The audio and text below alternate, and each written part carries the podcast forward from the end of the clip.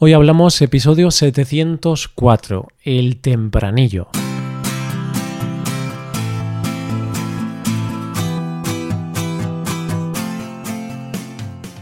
Bienvenido a Hoy Hablamos, el podcast para aprender español cada día. Ya lo sabes, publicamos nuestro podcast de lunes a viernes. Puedes escucharlo en iTunes, en Android o en nuestra página web. Recuerda que en nuestra web tienes disponible la transcripción y las hojas de trabajo de este episodio y de los episodios anteriores. Si quieres acceder a todo el contenido premium y además quieres apoyar la creación de este podcast, hazte suscriptor premium en hoyhablamos.com. Hola querido oyente, ¿qué tal estás? Muchas veces cuando no sabía muy bien a qué dedicarme, me decían que daba igual a qué me dedicara, pero una vez eligiera profesión, debía intentar ser el mejor de lo mío. Hoy vamos a conocer a un hombre que fue bandolero y que se tomó muy en serio lo de ser el mejor bandolero de todos. Para que veas su importancia, escucha lo que dijo el famoso escritor francés Mérimée sobre el tempranillo. En España manda el rey, pero en Sierra Morena manda el tempranillo. Hoy hablamos de el tempranillo.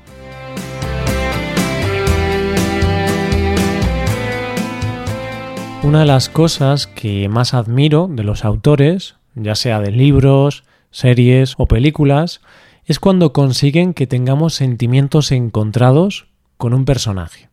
Muchas veces hay algún personaje que en principio nos debería caer mal, porque es un delincuente o un asesino. La moral nos dice que es una mala persona y deberíamos odiarlo, pero de repente empatizamos con él y queremos que las cosas le salgan bien. Y yo no sé a ti, oyente, pero a mí eso como espectador o lector me produce una sensación extraña. Me siento mal por querer que se salve. Me pasó, por ejemplo, con el protagonista de la serie Dexter. ¿Recuerdas esa serie?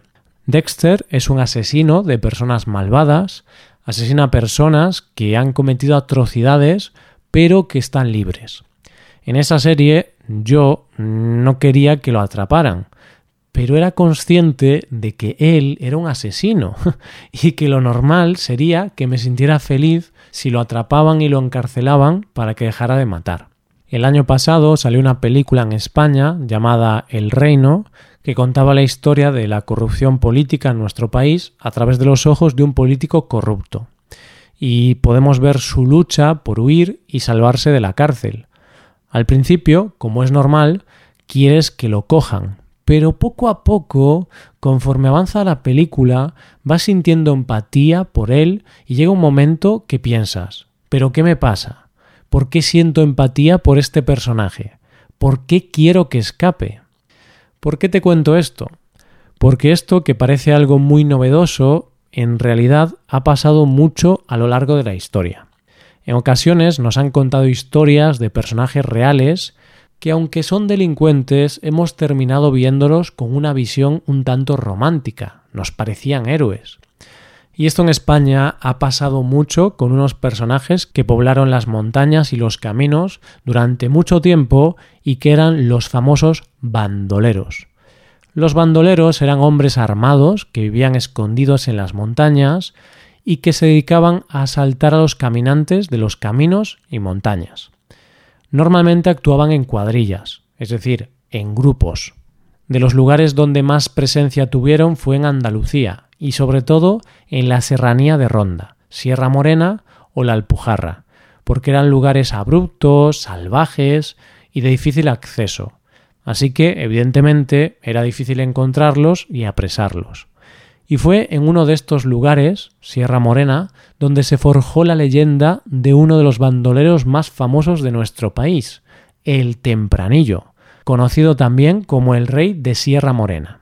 Ha pasado a la historia como un bandolero bueno, como un hombre valiente, romántico, convencido de sus ideas y con el firme propósito de cambiar las cosas. Vamos, el Robin Hood español. Pero, ¿quién era el Tempranillo?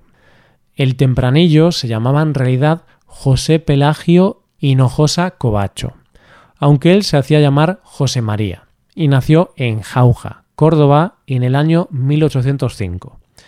Eran años difíciles, no fue a la escuela y era analfabeto, ya que desde muy niño tuvo que trabajar como jornalero en el campo. No se sabe mucho de su infancia, pero la verdad es que tampoco tuvo mucha. Precisamente por eso se le conocía como el tempranillo, porque con solo 15 años comenzó a delinquir y por tanto su vida como bandolero empezó muy temprano. ¿Qué le pasó a los 15 años? El 29 de septiembre de 1820, José María acudió a una romería, a una fiesta de pueblo. En esa romería se mete en una pelea con un hombre, sacan las navajas y José María mata a su contrincante. En aquella época, matar a una persona, el asesinato, estaba penado con la pena capital. Así que José María no lo duda, coge un caballo y sale huyendo hacia Sierra Morena. No se sabe muy bien por qué se produjo la pelea ni por qué mató a aquel hombre. Pero cuando no se sabe algo, siempre tenemos teorías, ¿verdad? pues hay tres teorías sobre lo ocurrido. Una dice que lo hizo para vengar la muerte de su padre. La segunda, para vengar la violación de su madre viuda. Y la tercera, la que parece más convincente, es que José María estaba enamorado de una chica del pueblo llamada Clara. En la romería, un hombre se acerca a Clara mientras está bailando en la fiesta y le da la vara, es decir, la molesta, así que José María se enfrenta a él y lo termina matando. Pero bueno, lo ocurrido tampoco importa tanto. La cuestión es que José María huye a las montañas de Sierra Morena para sobrevivir y allí se convierte en bandolero. Es en ese momento cuando José María se convierte en el tempranillo. Se cree que al principio estuvo escondido en la serranía de Ronda, donde se dedicó al contrabando con Gibraltar. En una época de miseria como aquella, la gente normal y corriente se buscaba la vida como podía para ganar dinero y lo cierto es que el contrabando era una práctica habitual.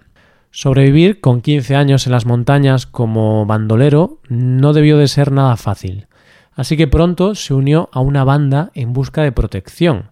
Era la banda conocida como los Siete Niños de Écija. Pero el tempranillo era un chico inteligente y mientras estuvo con esa banda se dedicó a aprender y observar su funcionamiento. Un poco después, a los 18 años, crea su propia banda. Casi podemos decir que era un emprendedor. en su nueva banda de delincuentes tenía varios hombres a su cargo y se dedicaba al asalto de viajeros. Esto podría parecer algo muy normal entre los bandoleros, pero él creó una forma propia de asalto. En sus asaltos él evitaba los delitos de sangre. Es decir, no mataba ni hería, solamente robaba dinero y posesiones valiosas. Además, el tempranillo creó una especie de tributo exigido al viajero. ¿Y esto en qué consistía? Pues básicamente era una especie de seguro. Todos aquellos viajeros asaltados por el tempranillo podían comprar este seguro y al comprarlo no volverían a ser asaltados por el tempranillo y sus secuaces. Es decir, le pagaban para que no los asaltara. Vamos, como una especie de peaje. Yo sigo pensando que tenía espíritu de emprendedor. Primero se monta su propia banda y después crea una especie de seguro. La verdad es que era bastante listo, este bandolero. Su época de máximo esplendor fue entre 1828 y 1832. En esa época era uno de los hombres más perseguidos y había suculentas recompensas por su captura o por información de su paradero. Pero incluso así, el tempranillo y su cuadrilla escaparon una y otra vez de la policía.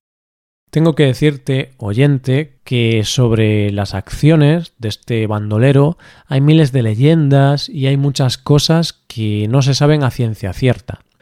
Se dice de él que era bueno, que repartía más dinero del que él se quedaba, que ayudaba a la gente de aldeas vecinas necesitadas y que siempre luchó contra los grandes caciques.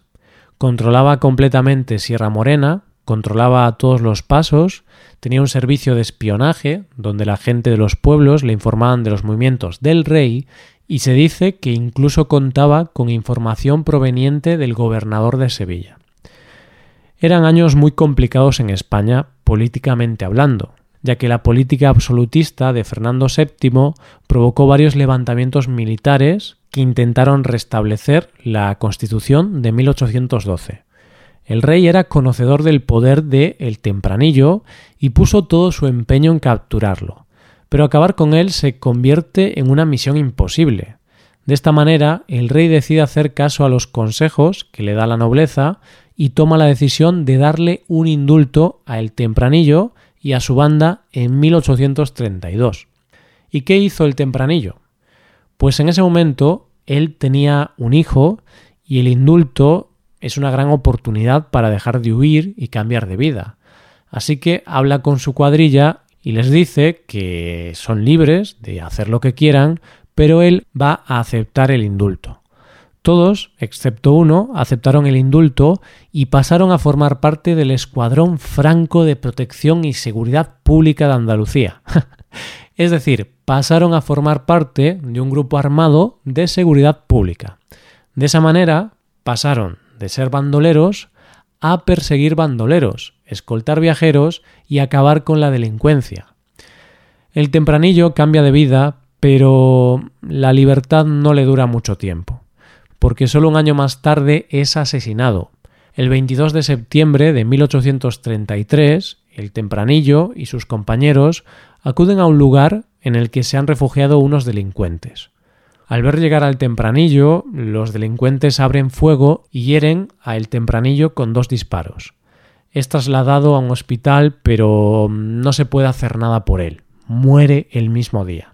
Parece ser que esta muerte no fue accidental, sino que fue una emboscada que habían preparado antiguos compañeros bandoleros que no aprobaban el cambio de vida de El Tempranillo. Y este fue el final de un hombre que fue un delincuente que se convirtió en una leyenda porque no hería a sus víctimas y repartía sus bienes entre los más necesitados.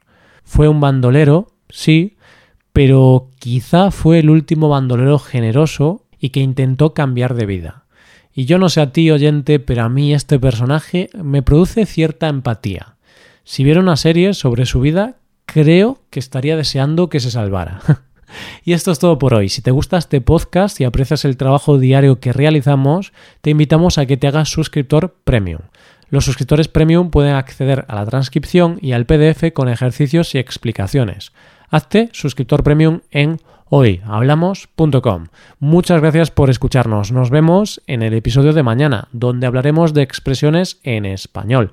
Pasa un buen día. Hasta mañana.